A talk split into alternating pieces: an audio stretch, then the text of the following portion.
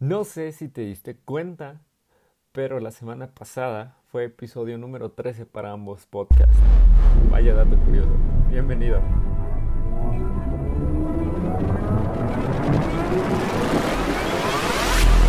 Bienvenido a una experiencia diferente, donde no se trata que estemos de acuerdo, pero sí de que apliquemos verdades. Esto es Traslúcido.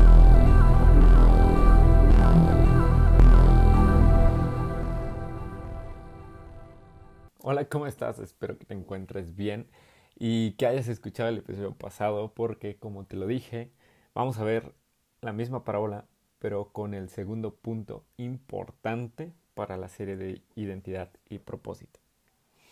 Vamos a leer salteados, estamos viendo Mateo 25, y te voy a leer los versos que van a marcar el episodio de hoy. Leamos el versículo 15 y dice así. A uno dio cinco talentos y a otro dos y a otro uno y a cada uno conforme a su capacidad. Y luego se fue lejos. Vamos a detenernos aquí. ¿Por qué? Porque justo de lo que viene el título es de lo que vamos a hablar.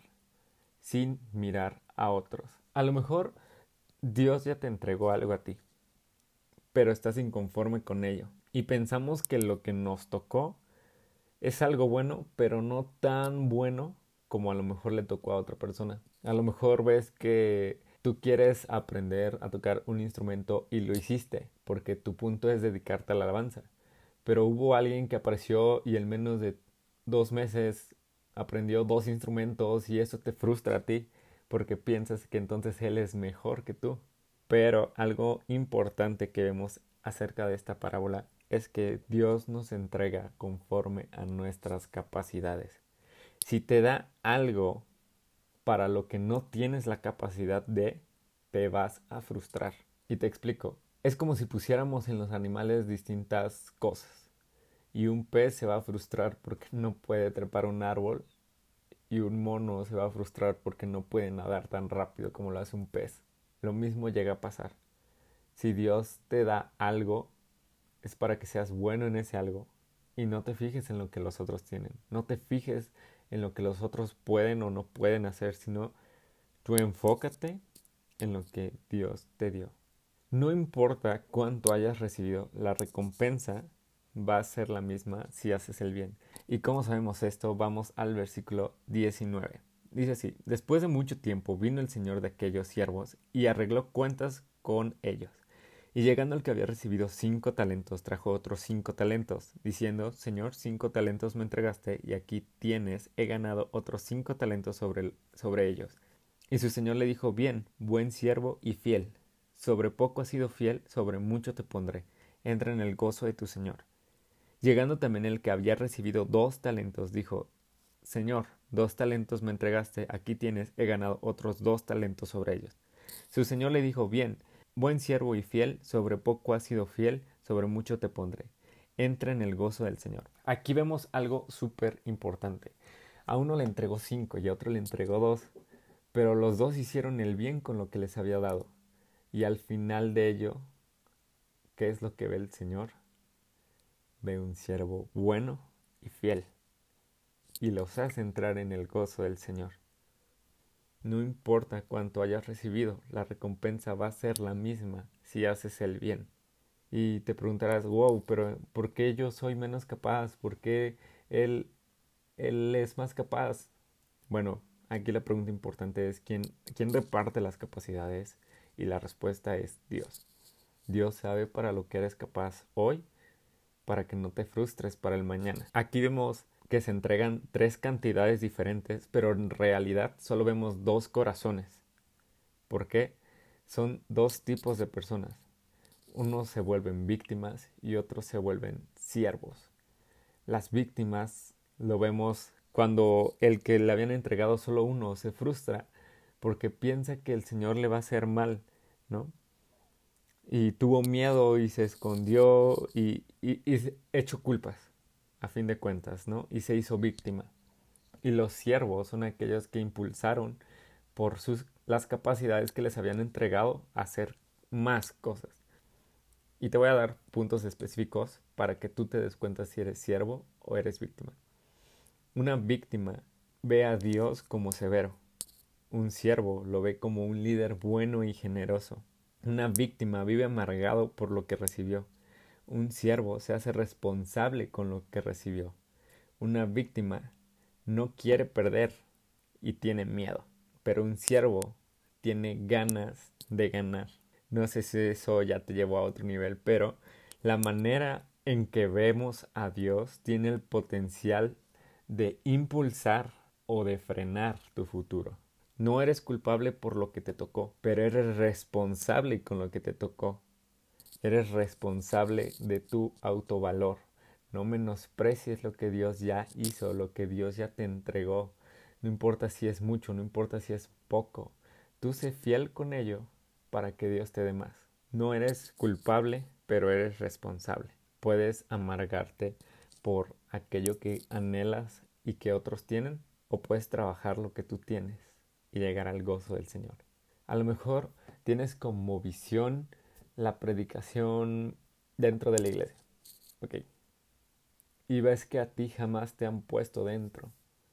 Y ves a otros que real a lo mejor hasta son menos capaces, a lo mejor se les traba la lengua, a lo mejor, santo Dios, quién sabe por qué están ahí dentro.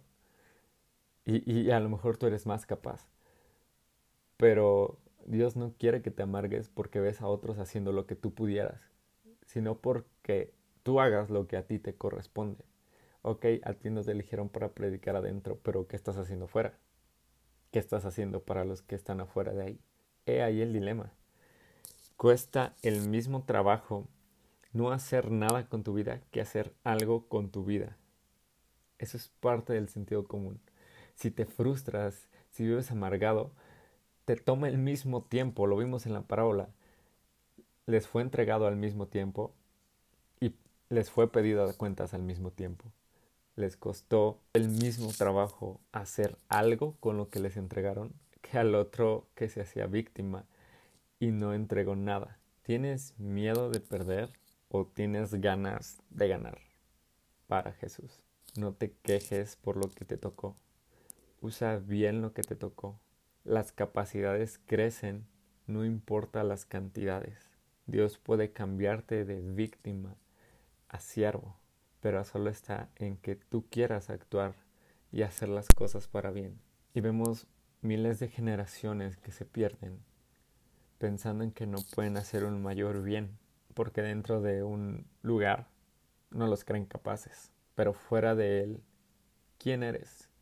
¿Cuál es tu propósito? Porque si algo Dios te entregó y sabes el llamado que viene de ahí. Entonces que no te importe quién te está frenando porque entonces el único freno vas a ser tú. Tenemos que actuar. Tenemos que dejar el miedo a perder y tenemos que tener ganas de querer ganar. Todo para Jesús. Créeme que si haces algo que sabes que le vas a entregar a Dios mismo y que lo haces para Él y no para que tú seas visto, hazlo, porque la obra no se debe detener. No, es que ya me dijeron que ya no haga esto, porque ya no puedo predicar, que ya no puedo avanzar, que ya no puedo discipular. Ok, y la pregunta aquí es, ¿y dónde está tu Dios?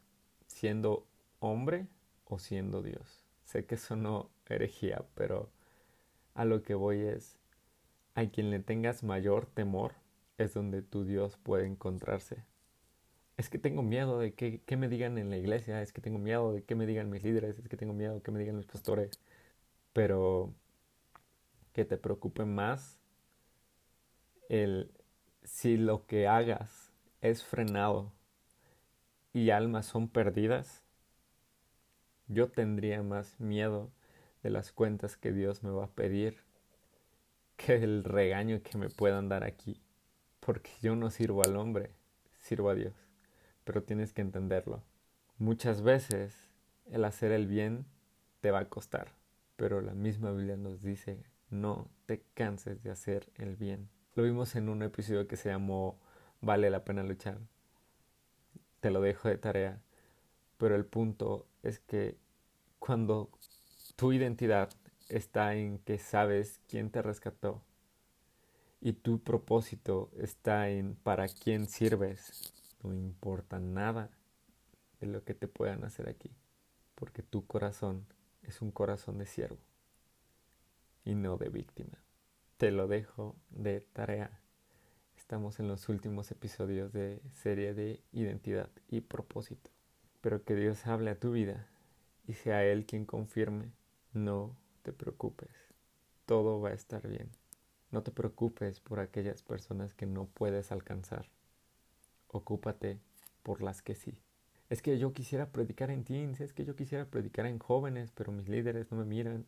No te preocupes por los que no pueden alcanzar. Ocúpate por los que sí. Quizás eres la única luz de esperanza en tu casa, en tu escuela, en tu trabajo. Y créeme que Dios te va a demandar cuánto hiciste ahí, que a cuánto hiciste dentro de un lugar. Nos vemos.